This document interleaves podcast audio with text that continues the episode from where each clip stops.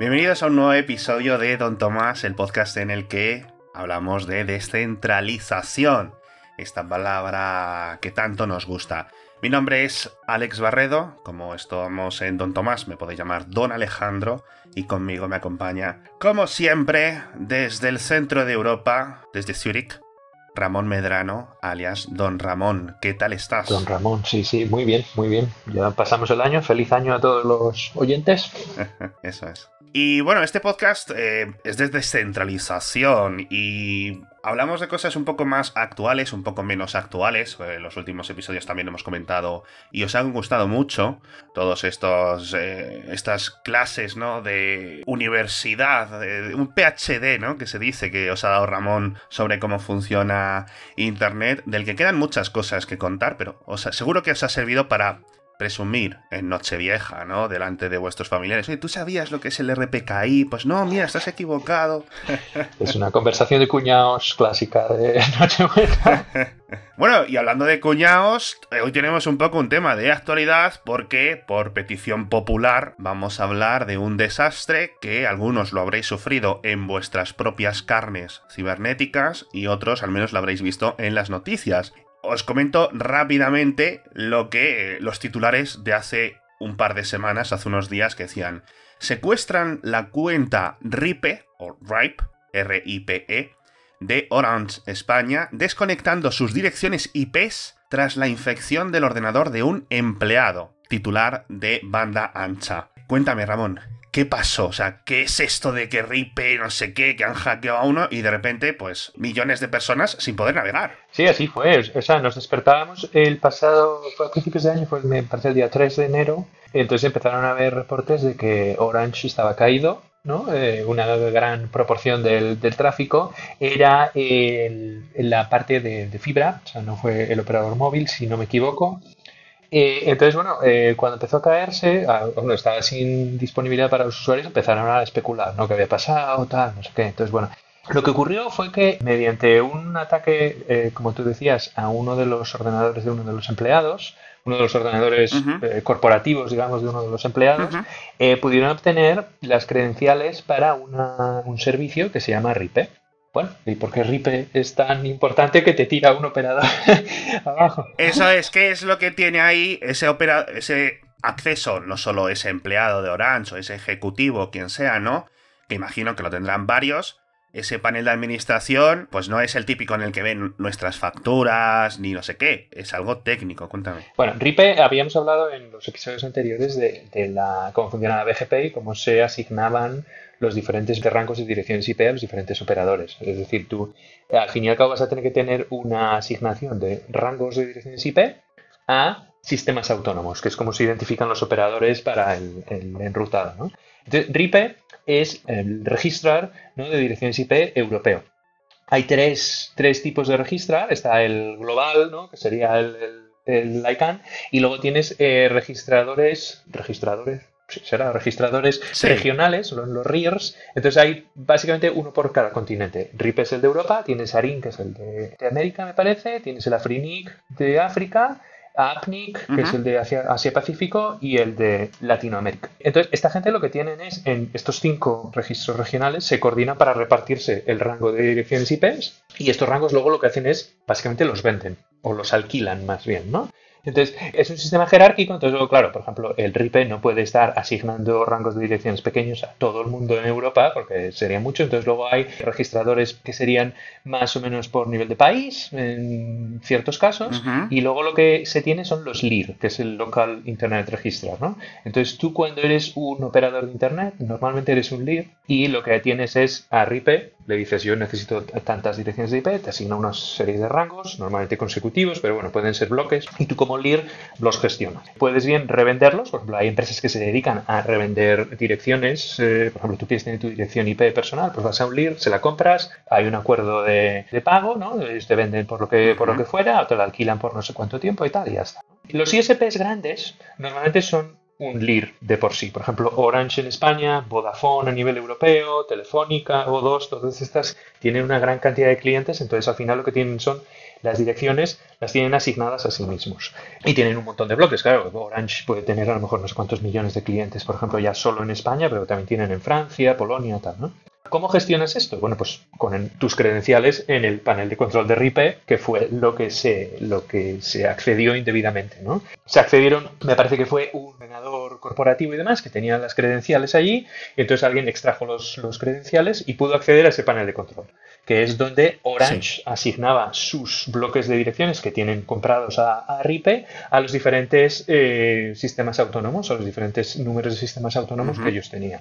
No sé exactamente cómo lo tienen montado, si era uno por país, uno por lo que fuera, pero bueno, al final el atacante lo que dijo es como muy bien, como tengo acceso a esta asignación, voy a asignar determinados bloques de direcciones IPs a mi sistema autónomo. Era una persona que tenía un sistema autónomo registrado con, el ICANN y con el RIPE y eh, simplemente cambió la asignación. Entonces, los bloques de direcciones que estaban asignados a determinados clientes en España en su red de fibra, por ejemplo, en vez de estar en el ASN, no recuerdo el número, pero bueno, el 16.000 no sé cuántos es el de, el de Orange, lo cambiaron a otro lo cambiaron al ASN 49581, que es el de otra persona que no sabemos. Entonces, en principio, esas direcciones IP solo deberían de estar publicadas, solo deberían de estar las, rutas publicadas para llegar a la SN nuevo del, del atacante. ¿Qué pasaba? Nosotros hablamos el otro día también del RPKI y cómo puedes desviar tráfico de un sitio a otro. En principio, si tú tienes un ASN, en el caso del atacante malicioso, y quieres desviar el tráfico, lo tienes muy fácil si tienes acceso a la cuenta de RIPE.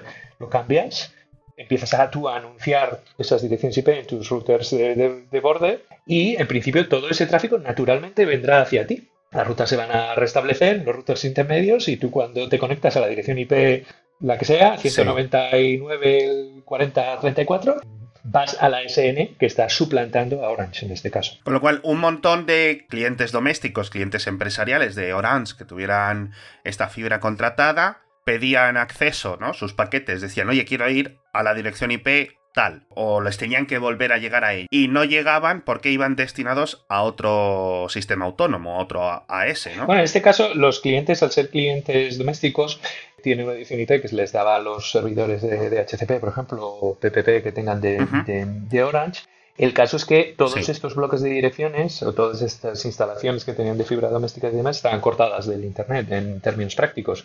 todo el tráfico de esas direcciones IP iría para el otro ASN, nunca llegaría a tu casa. Por ejemplo, tú tienes tu Livebox o como se llame ahora en tiempos modernos la, el router de Orange que tiene una dirección IP, la tienes asignada, pero no, no, no hay forma de enrutarte el tráfico a tu dirección IP. Es un poco más complicado porque Orange me parece que usa Carrier Grade NAT, entonces, bueno, realmente lo que estaban aislando son los servidores que tienen el NAT y todas estas cosas, pero bueno, en términos prácticos es lo mismo. Lo que se detectó es que eh, no es que las rutas estuvieran eh, cambiando, lo que se detectó es que las rutas eran, o las, las eh, ofertas, digamos, de, enrutado de, de estos prefijos eran inválidas. Y eran inválidas porque Orange tenía habilitado el, el RPKI, entonces tú cuando publicas, tú vas a RIPE y dices, yo soy propietario de todos estos eh, segmentos o prefijos de direcciones IP y están asignadas a este sistema autónomo, lo firmas digitalmente. Sí. Esos certificados que a ti te han, dado, tú lo firmas digitalmente. ¿Qué pasó? Este cambio de ASN que hizo el, atacante, no consiguieron acceder a los certificados, por suerte. Entonces, bueno, todas las ofertas que estaban haciendo eran simplemente inválidas. Los, las, todos los, digamos, los peers de Orange en ese momento que estarían recibiendo ofertas nuevas para los, o anuncios más que ofertas para los, eh, para el nuevo ASN, pues estarían detectando que eso era inválido y la rechazan todas esas sesiones, y esto es rechazo y se filtra. O sea, salvados un poco por el RIPK que justo explicabas tú como eh, hace un, par de episodios. Fantástico. Claro, en este caso lo tenían habilitado. Hay muchos otros operadores que no. Eso es. Estoy viendo porque yo creo que los, han sido los propios atacantes los que han publicado un montón de datos, porque esto ha sido muy jugoso para la prensa técnica mundial, sobre todo la prensa de ciberseguridad, este tipo de cosas, pues no ocurren todos los años, diría yo. Iba a decir todos los días, pero ni todos los años, ¿no? Entonces, eh, mucho investigador, de eh, todos los países, tanto Europa, Norteamérica, Latinoamérica, Asia, etcétera, se ha hecho eco de esta noticia.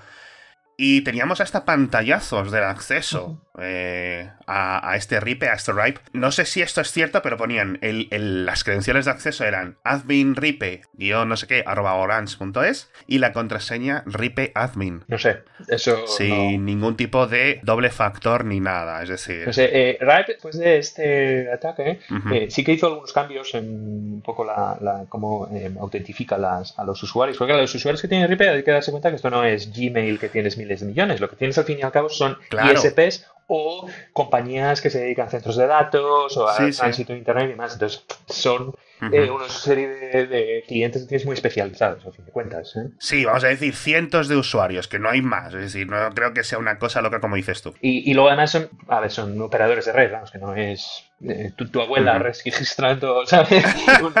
una, ASN, ¿no? Que bueno, podría ser, hay abuelas a lo mejor que tienen una ASN. No, hay abuelas mucho más tecnológicas que yo, sin ninguna duda, eso ya te lo digo yo. Pero me está dando todo esto que está comentando Ramón y todos estos pantallazos que hacemos referencia, sabes que lo tenéis en las notas del episodio todos. En Tonto Más no hacemos muchas cosas bien. Bueno, la verdad que bastantes cosas bien. Pero los enlaces y las notas del episodio y la documentación y la bibliografía y todo... Eso sí eso no os podéis quejar, ¿eh? Que sé que hay veces hablamos de cosas muy raras o de siglas un poco recónditas, ¿vale? Todo eso lo tenéis ahí. Y veo que él era el AS12479. Sí, sí, sí. El origen con, según veo aquí en una página de estas en, en las que aglutinan esta información, 7 millones de direcciones IP de versión 4. Sí, bueno, a ver, para un operador de tamaño tan grande como Orange es, eh, es, normal. Otra cosa que podría haber pasado también es lo siguiente, que es el atacante podría haber dicho, yo voy a habilitar el RPKI con mis certificados, ¿vale? Tú imagínate el hipotético caso que tú tienes acceso a RIPE o a ARIN o lo que sea, ¿no? El registro local o regional del, del, operador que tú has ganado acceso, entras, lo tiene todo bien configurado, pero no tiene RPKI. ¿Qué puedes hacer? Decir, fantástico coges, cambias el ASN, lo firmas con tus certificados y, eh, claro, esas, esos anuncios pasan a ser válidos porque están correctamente firmados. Entonces, todos esos anuncios que, eh, estás haciendo, el atacante o el, ASN malicioso, eh, al estar firmados, son correctos, podrían funcionar, el tráfico se desviaría al ASN que de turno si lo anuncian bien. ¿Y cuál es el problema? ¿Cómo deshabilitas eso? ¿Sabes? Pues tendrías que. Eso es lo que estoy apuntándome ahora mismo para que no se me olvide preguntarte, ¿esto cómo se soluciona este fregado tan Eso es más complicado porque, claro, date cuenta que estás en la solución sería o bien cambias a las firmas correctas de, la SN satisfactorio, lo cual lleva un tiempo de propagación. Una de las cosas que pasó con este incidente es que en cinco minutos tú puedes cambiar la página de Reaper y no pasa nada, pero claro, tiene un tiempo de propagación y un tiempo de, para volver a encontrar la estabilidad. ¿no? El problema es que si lo haces de otra forma, claro, tienes que o bien desactivar el RPKI, lo cual te va a dar problemas porque va a haber eh, ASNs que eso se considera sospechoso cuando pasas de tener las, las, anuncios firmados a, no tenerlos. Es como, hmm, ¿sabes? Es una bajada de seguridad así sin, sin, sin nada, ¿no? O tienes que cambiar de certificado lo cual también es un poco problemático. Entonces, esta es una de las cosas que hay que tener cuidado, porque una vez estableces criptografía para todas estas, estas cuestiones, tienes que tener una buena gestión de las claves, de la rotación de los certificados, etcétera, etcétera, etcétera. En este caso no fue el problema, me parece que solo fue un incidente como de una hora y media o algo así. Sí, estoy viendo que hasta que se recuperó y tal, dicen unas tres horas aproximadamente, pero claro, en los diferentes gráficos de, esta evolución, ¿no? Del rendimiento de este AES, eh, se ve como luego un subidón eh, posterior, que es lo que has comentado tú en algunas ocasiones, es decir, vale, restablecemos el servicio, pero va a haber un montón de atasco de gente o de ordenadores, máquinas, intentando llegar a donde antes no podían llegar. Sí, es complicado también la otra cuestión que es eh, durante la recuperación tienes que esperar a la propagación natural de los, de los anuncios. Entonces, eh, aunque, aunque lo soluciones en cinco minutos, eh, eso va a llevar un rato de, propagar. Es más rápido de lo que parece, es decir, yo creo que en alrededor de una media hora o así los tienes eliminados los anuncios inválidos. En el caso de, esta instancia que tuvo Orange fue más así de rápido, no, no, hubo, no hubo mayor problema. La, otra cuestión es, eh, se hablaba mucho también de que si les han secuestrado la red, si era un ransomware, si era tal. Fue mucho más mundano de lo que parecía. Eh, simplemente fue una desfiltración de, credenciales, que es una cosa que está cogiendo mucho auge, muy común. Seguramente lo que pasó, esto ya especulo, es, lo que se instaló fue un malware en el ordenador que se, accedió, que extrae cookies o que extrae credenciales o eh, que extrae los gestores de contraseñas del, pues que tú utilices, el One Password, el de Chrome, lo que sea, alguna vulnerabilidad que existe entonces, una vez tienes el malware en el, en el, ordenador, lo que hace es extraer esos credenciales específicamente. Entonces hay que tener cuidado. Por eso un segundo factor, por ejemplo, en este caso sí que hubiera ayudado. Estoy mirando el perfil del, eh, de, la hacker que aparentemente comentó todo esto, porque, bueno, eh, Miss Snow Owu en Twitter estuvo comentándolo casi en directo. De hecho, acaba de tuitear ahora hace 10 minutos, justo cuando empezábamos a grabar. A lo mejor estamos ahora mismo tú y yo hackeados también, está escuchando la conversación en directo y comentaba cómo había accedido, es decir, al menos daba, no sabemos si está mintiendo o no, pero decía, dice, estaba viendo filtraciones de passwords, de estas de gigas y gigas de por ahí, y de repente vio algo que ponía RIPE con la clave RIPE admin y haría pruebas de estas eh, automatizadas de, de lo que fuese, sin doble factor ni nada, y ahí se puso a, Allá está. O sea, es decir, es una locura absoluta lo sencillo que ha sido en principio, ¿no? Para alguien que simplemente le dio por mirar en un sitio donde estaban los datos. Es decir, una cosa es que se me filtren a mí una contraseña de cuando tenía 16 años, ¿no? Que era el nombre de mi perro. Y otra cosa es esto en retrospectiva siempre, siempre es fácil decir que fácil ha sido, ¿no? El, tal. Efectivamente, aquí eh, Orange, yo no tengo duda que tienen prácticas buenas de seguridad, o sea, que no, es para decir que Orange es un truño, ¿no? Eh, simplemente pues hubo un eslabón concreto que, les falló, ¿no? Em, Eso es. es verdad que también hay que mirar a, a Ripe, por el otro lado, ¿no? El, un servicio como tan crítico para la infraestructura de Internet en Europa, por ejemplo, creo que el segundo factor debería ser obligatorio por su parte. Efectivamente, es como decías tú, ¿no? El 5 de enero ya lo hicieron obligatorio, tarde, amigos. Bueno, a ver, al final también muchas veces pues eh, encuentras que tienes que establecer ciertas políticas a la, posteriori, ¿no? Todos aprendemos a palos, ¿eh? es algo, es la condición humana, etcétera. Pero yo no soy cliente de Orange ahora, sí lo fui en el pasado, pero si yo estoy tres o cuatro horas sin internet, bueno, Hombre, a ver, eh, bastante enfadado. A nivel, de usuarios domésticos, pues no tiene menos impacto, pero en usuarios empresariales y demás, pues es más complicado. Eh, Orange, sí es verdad que tenía una serie de, situaciones que estaban bien ejecutadas. Por ejemplo, yo sí tenía RPKI, no en todas las, no en todos los anuncios, pero tienen, la verdad es que tienen una cantidad de prefijos enorme, como un usuario, un ISP, digamos, tan global, es normal. Pero sí que sí que lo tenían, sí que estaban en el proceso de acabar el rollout a todos los prefijos para tenerlos todos firmados. Otra conclusión que hay que sacar es que en este caso el RPKI fue lo que nos permitió detectar que esos prefijos estaban manipulados y se podían filtrar. Una cosa que desde luego ayudó a que el problema no hubiera sido mayor, ¿no? Robos de tráfico, historias así, ¿no?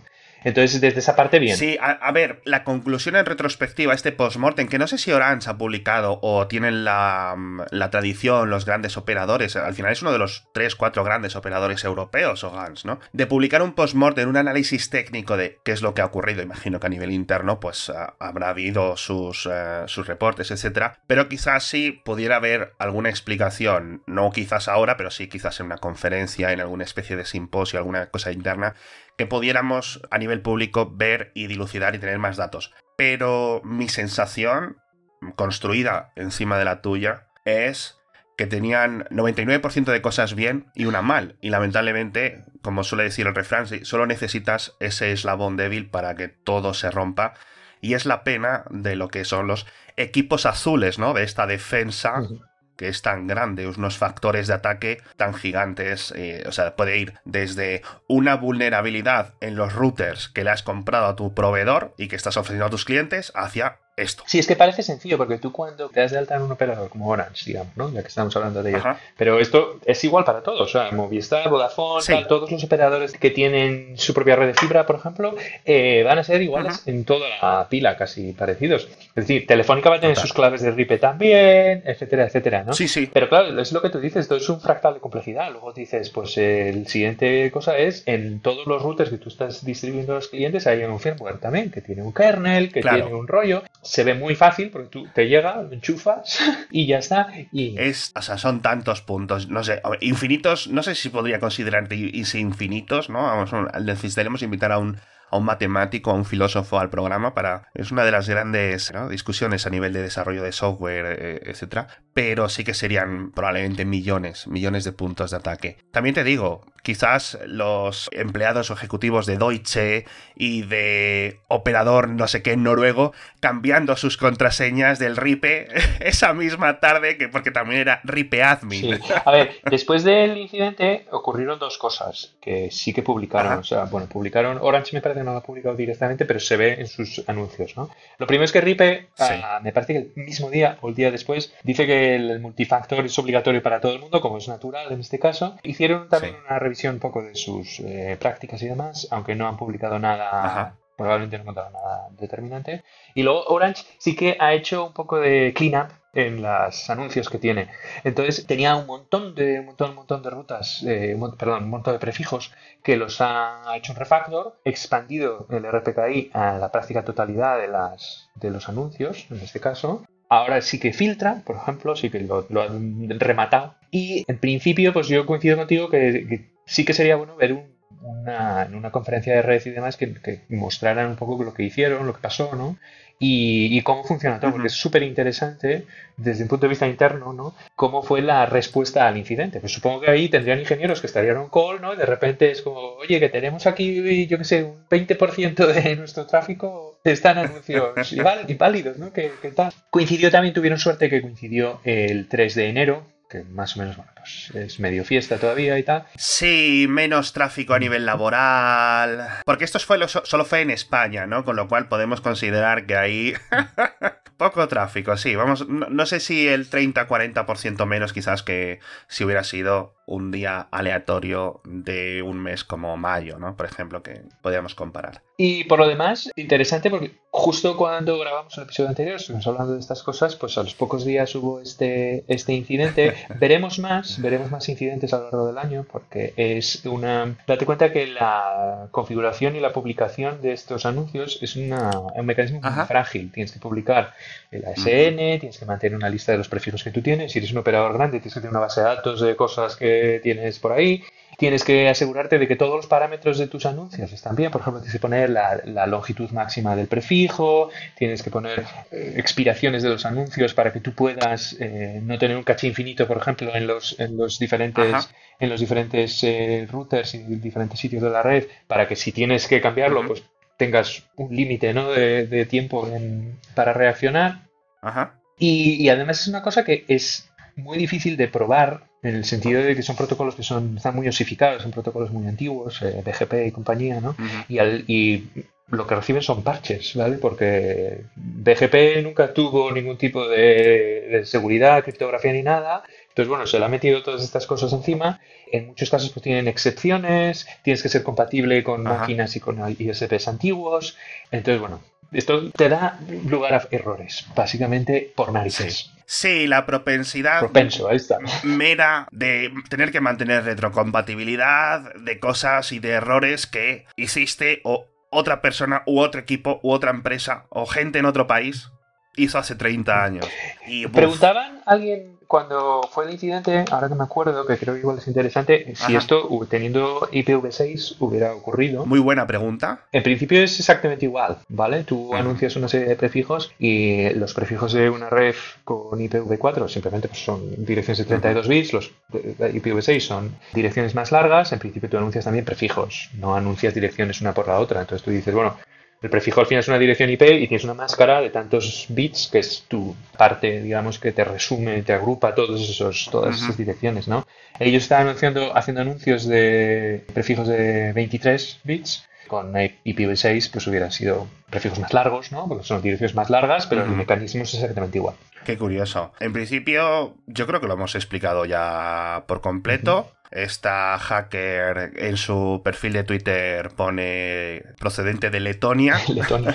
Amante del anime por su avatar. Pues, como tantos hackers, ¿no? De esta gente así. No sé si asumir su edad, ¿no? Pero, pues vamos a asumir entre los, los, diez y tantos, 20, 30 pocos a lo mejor, ¿no? Gente pues muy inteligente y que mm, con eh, suficiente capacidad para entender y escudriñar y que le gusta indagar en ese tipo de datos y que, bueno, en algunas ocasiones eh, utilizan sus capacidades para el mal, en cierto sentido. Sí, y gente con tiempo y luego, bueno, que también eh, es importante el operador Orange en este caso, y bueno, cualquier operador que tenga servicios y demás, cuando les pasen estas cosas, efectivamente, bueno, pues está la crítica general, pero bueno, si hacen un postmortem interno, que supongo que tengan, pues supongo que esto les haya servido también para mejorar bastante la gestión de, de estas, cosas. Sí, absolutamente. Esa sería un poco, yo creo que la, la conclusión. No solo los clientes de Orange están mucho más seguros ahora, aunque no lo supieran, ¿no? que hace dos semanas, sino que muchos más eh, clientes de operadores de toda Europa, incluso de otras partes del mundo, porque han visto las barbas de su vecino cortar, ¿no? Como dice el refrán, y todos han empezado a mantener un poco sus cosas a ver y a analizar, porque a lo mejor hacía años que no se preguntaban por sus credenciales de acceso, si eran seguras, y no sé qué, si el RIPE, etcétera, que no sé cuánta gente trabaja en RIPE ahí en, en Ámsterdam. He estado mirando eh, la dirección y es pues la típica casucha, estas así altas de Ámsterdam, no sé qué, pues ahí es donde tienen las oficinas. No, es, no os esperéis unos mega oficinas centrales acristaladas, rollo NSA, no. Unos señores en unas oficinas. Sí, a ver, esto, RIPE es una organización gubernamental, eh, en principio tampoco tiene mucho que hacer, porque es de los rangos que tienes asignados para Europa que ya no crecen. En el caso del IPv4 son los que hay. De hecho, mucho tráfico, digamos, mucho comercio de rangos de dirección IP ocurre entre LIRs. Es decir, yo soy un particular que tengo un 29 que compré hace no sé cuántos años, entonces lo que haces es se lo vendes a lo mejor a otro. mira, por ejemplo, Amazon AWS estuvo comprando un montón de, un montón de prefijos pequeños, porque bueno, necesitan, ¿no? Digamos, para, para el cloud. Y muchos fueron comprados a LIRs pequeños, ya acuerdas, no sé cuánto puede valer, pero yo la última vez que lo miré hace un par de años, un 29, ¿vale? Que son unas poquitas direcciones, eh, costaba como 4.000 euros. ¿Durante un año? ¿Durante 10 años? No, no, tú los compras, ¿vale? Los 4.000 euros, luego lo único que tienes que pagar es la cuota a RIPE para seguir siendo LIR a partir de ah. ese entonces. Sí, o sea, no, no pagas 4.000 al año, digamos 4.000 es la compra y luego simplemente pues tienes una cuota de mantenimiento de tú por ser LIR, ¿no? Tienes que eh, tenerlo. Como individuo, tener un rango tiene el problema de que necesitas tener un ISP que anuncie tu rango que tú eres propietario. Eh, por ejemplo, yo soy parte de un operador aquí en Suiza que se llama Init7, que sí que ofrece ese servicio. Yo le puedo decir al operador, mira, me he comprado este rango, ¿vale? Simplemente lo que tiene que hacer es decir, tú como eres que el, digamos, el que ofrece el transporte, eres quien tiene la capa física y quien ofrece los servicios IP, lo que vas a hacer es añadirlo a tu configuración en RIPE, ¿vale? Con tu ASN y simplemente tienes que asegurarte de que el tráfico que llega a estos a este rango que es mío tiene que venir a mi máquina o a mi border router si yo quiero tener mi propia ASN, ¿no? Entonces te, conviertes en, eh, o bien haces tu setup de BGP, ¿no? Y tu peer va a ser el, el Init 7 en este caso, o bien Init 7 lo hace para ti. Pero hay muy pocos operadores que tengan este servicio. Normalmente lo único que hacen es tú pagas una cuota a lo mejor mensual de X euros y te dan una de sus direcciones, te la dejan fija y pública para enrutar y así. Eso es. Sí, yo creo que muy pocos clientes, sobre todo fuera del mundo corporativo, adquieren lo que se dice, ¿no? Comprar esa IP fija, ese bonus que pagas, todo esto. ¿no? Estaba, ahora mismo estaba en la web de, de init7.net, pero como está todo en alemán, etcétera, pues tampoco me entero yo mucho. Ojalá hubiera más operadores, publicidad ahora de Init7, ojalá hubiera más operadores así. Patrocinadores de Don Tomás, por favor, un poquito, ¿no? Un Orange, un Init7 que, que se animen a a patrocinarnos porque les vamos a, les vamos a hacer una buena promoción. Bueno, Muchísimas gracias, don Ramón. Muchísimas gracias a todos los oyentes por estar con nosotros. Y creo que ha quedado, la verdad, otro episodio fantástico. No son cosas de esas de tecnología, de usuario, que si Apple ha hecho no sé qué, de que si el nuevo software o nuevo videojuego tal. Pero esto te da más conocimiento sobre cómo funciona Internet. ¿Cómo es posible que un señor o una señora, ¿no? Tuviera la clave así puesta y luego una chavala de Letonia afectara las decisiones de una casa random en Ámsterdam, ¿no? En donde y todo esto es descentralización pura y dura. Esto es al final eh, el mejor de los dos eh, futuros, porque la alternativa de una centralización mucho más robusta, pues también tendría un montón de, de problemas diferentes. Con estas eh, sensaciones, con estas informaciones nos despedimos por este episodio de Don Tomás. Espero que os haya gustado. Como siempre, podéis recomendaros a vuestros amigos eh, a vuestros vecinos, a vuestros enemigos, gente que os crucéis por la calle, simplemente en el metro podéis ir con unas pancartas. Y si queréis dejarnos algún comentario, alguna reseña, lo que queráis, pues ya sabéis que lo podéis hacer en cualquiera de las aplicaciones de podcast que utilicéis o las que estéis escuchándonos ahora mismo. Muchísimas gracias de nuevo y nos vemos en el próximo episodio. Hasta pronto. Hasta pronto.